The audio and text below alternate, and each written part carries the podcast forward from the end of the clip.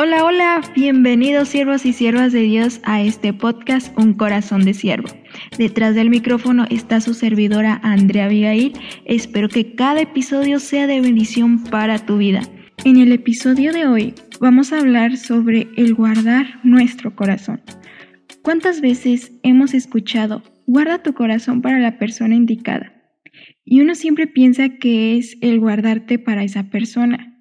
Y sí, es cierto esto pero no solo se refiere al que guardemos nuestro corazón en el ámbito del noviazgo y matrimonio, sino que conlleva al guardar nuestro corazón como seguidores de Cristo Jesús.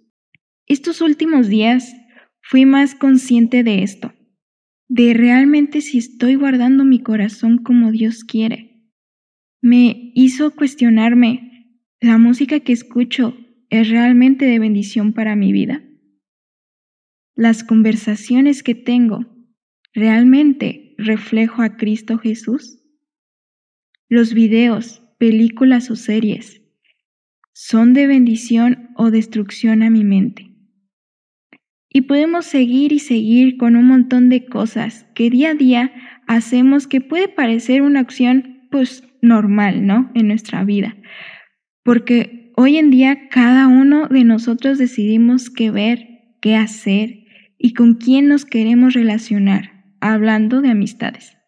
Y no quiero decir que como cristianos debemos alejarnos de todo porque todo es pecaminoso, sino que seamos más conscientes de nuestros hábitos o acciones si realmente agradan a Dios, si realmente reflejamos a Cristo Jesús. En Lucas 6:45 dice, El hombre bueno del buen tesoro de su corazón saca lo bueno, y el hombre malo del mal tesoro de su corazón saca lo malo, porque de la abundancia del corazón habla la boca. Y podemos poner que de la abundancia del corazón piensa la mente, de la abundancia del corazón hace acciones, y de la abundancia del corazón habla la boca. ¿Cómo identificar si mis acciones o hábitos están mal? Número uno, cuando no estás guardando tu corazón, cambia tu forma de pensar para mal. La música tiene muchas letras con doble sentido y puede afectar el cómo pensamos, porque nuestra mente va almacenando esas letras de las canciones. Por eso hay que tener cuidado si la música que escuchamos está influenciando para mal en nosotros. Número 2.